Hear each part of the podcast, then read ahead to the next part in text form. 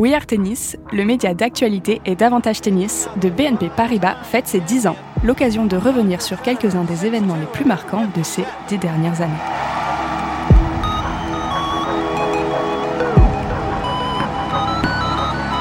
Épisode 2, Naomi Osaka, la Serena Williams 2.0.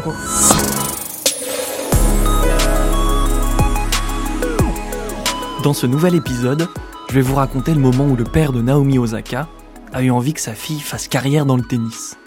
C'était en regardant un match de Serena Williams, qu'elle a ensuite eu en poster dans sa chambre.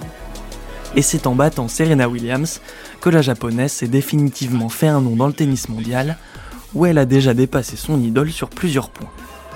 Good evening, everyone, and we welcome you to the trophy celebration of the United States Open.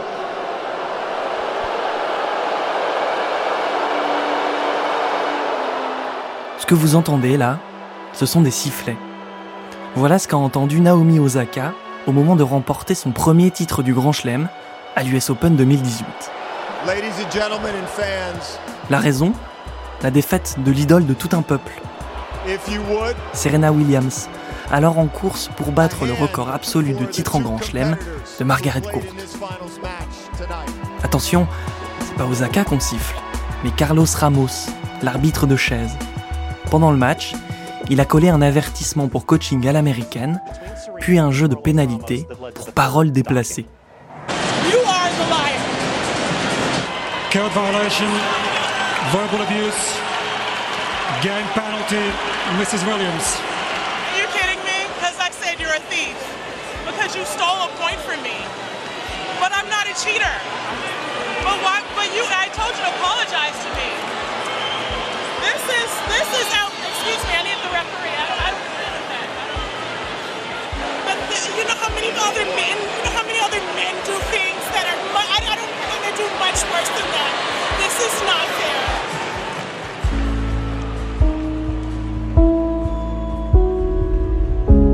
C'est cruel pour Osaka, car elle est devenue à seulement 20 ans la première japonaise, homme et femme confondus, à remporter un titre majeur. Et en dominant qui plus est son idole de jeunesse dans tous les compartiments, 6-2, 6-4. Dans son discours de défaite, magnifique discours de défaite, Serena prend le micro et demande aux spectateurs d'arrêter. La scène est surréaliste. And I know, I know you guys were here rooting, and I was rooting too. But let's make this the best moment we can, and we'll we'll get through it. But um, let's give everyone the credit where credit's due, and let's not boo anymore. We we just we're gonna we're gonna get through this, and let's be positive. So, um, congratulations, Naomi. No more booing. um, En fait, l'histoire de Naomi Osaka est liée à celle de Serena Williams, et pas seulement en raison de cet épisode. Il y a même fort à parier que sans l'américaine, le Japon courrait toujours derrière un premier titre en Grand Chelem. En 1999, avec sa sœur aînée Vénus, Serena domine la paire Martina Hingis Anna Kournikova et remporte le tournoi de double de Roland Garros. Devant son écran de télévision, un certain Léonard François prend une claque et se fixe un objectif que ses deux filles, Naomi et Marie, âgées à ce moment-là de 2 et 3 ans, marchent dans les pas des sœurs Williams.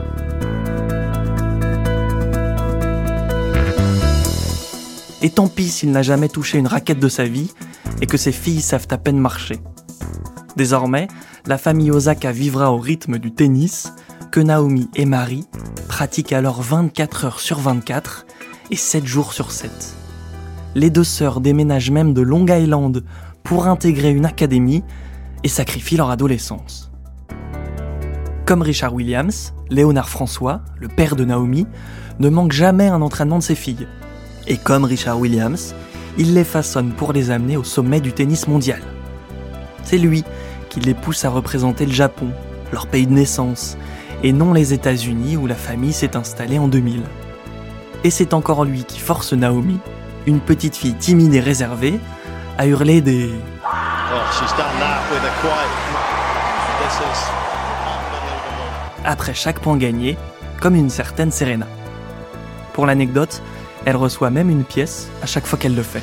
Ça c'est mon or Mais mon or c'est mon argent Voilà J'ai pas besoin de bouffer Tu fais ça, Jack L'argent, Hubert. Beaucoup d'argent.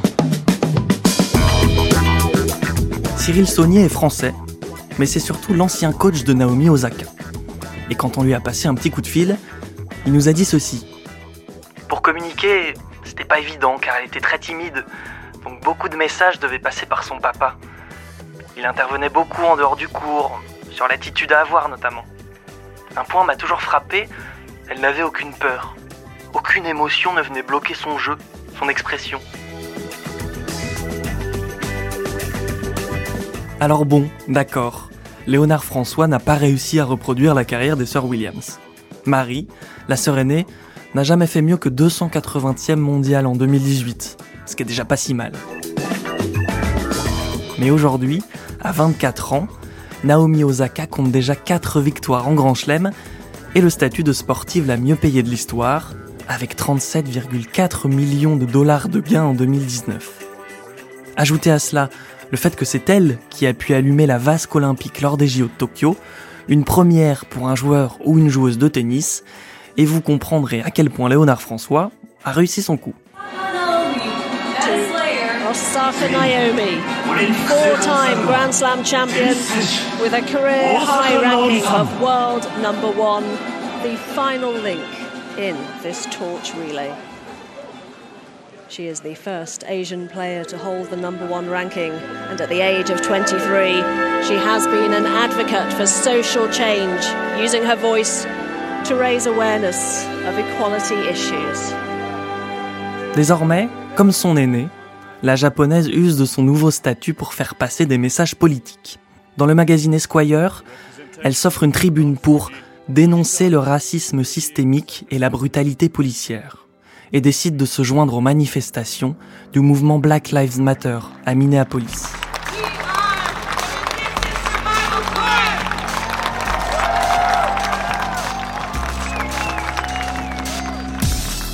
Puis, en arrivant sur les cours de l'US Open 2020, qu'elle remporte en finale contre Victoria Azarenka, elle se présente chaque jour avec un masque noir, sur lequel est écrit le nom d'une personne victime des violences policières.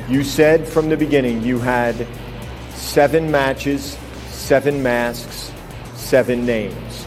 What was the message you wanted to send, Naomi? Um, well, what was the message that you got?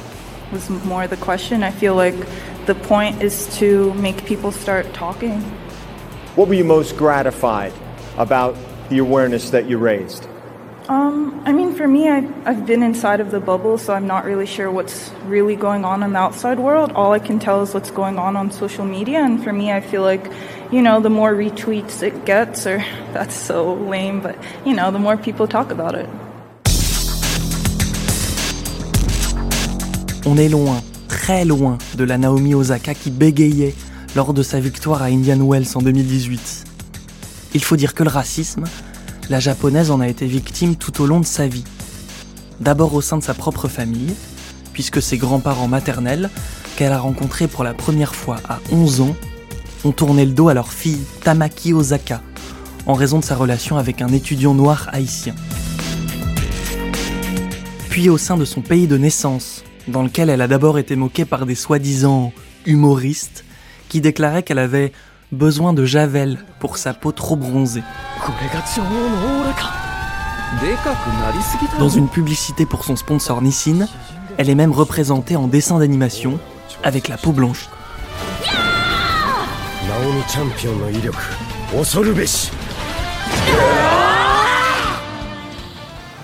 Like, I've talked to them, and they've apologized, and for me, like it's obvious like i'm tan. It's pretty obvious. Um, so I, i'm not i don't think they did it on purpose to be like like whitewashing or anything. Um, but i definitely think that the next time that they try to portray me or something i feel like they should talk to me about it.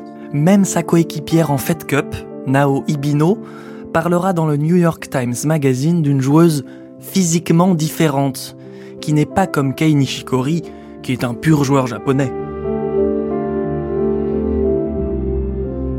un racisme frontal de la part d'un pays où la diversité ethnique est l'une des plus faibles de la planète. Racisme qui ne l'a pas empêché de représenter le Japon, permettant ainsi aux jeunes afro-japonais d'avoir un modèle et un exemple à suivre.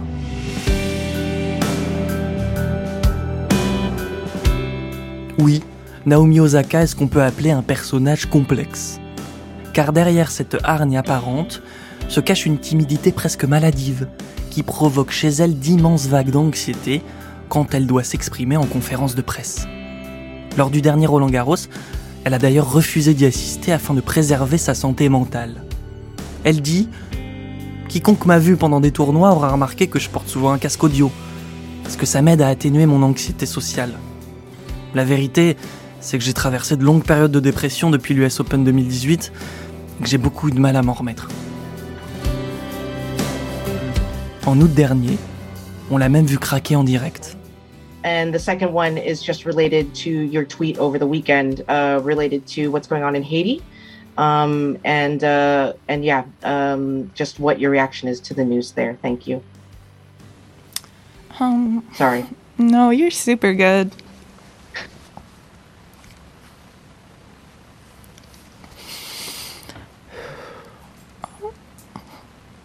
Okay, I think we're just going to take a quick break. Just uh, we'll be back in one moment. Et vous savez quoi? Serena Williams aussi a traversé une période de dépression. C'était en 2018. Alors à Roland Garros cette année, Obi-Wan Kenobi a apporté tout son soutien à sa jeune padawan. The only thing I feel is that uh, I feel for Naomi. I feel like uh, I wish I could give her a hug because I know what it's like. Like I said, I've been in those positions. We have different personalities, um, and people are different. Not everyone is the same. Um, I'm thick, you know, other people are thin. So um, everyone is different and everyone handles things differently. So, you know, you just have to let her handle it the way she wants to in the best way that she thinks she can. Au sortir de l'US Open 2021, Naomi Osaka a mis un terme à sa saison et fait un long voyage en Grèce, sur les terres de son ami Stefanos Tsitsipas. Pour mieux réattaquer 2022 Ça se pourrait bien. D'autant qu'il lui manque encore 19 grands chelems à aller chercher pour égaler Serena Williams.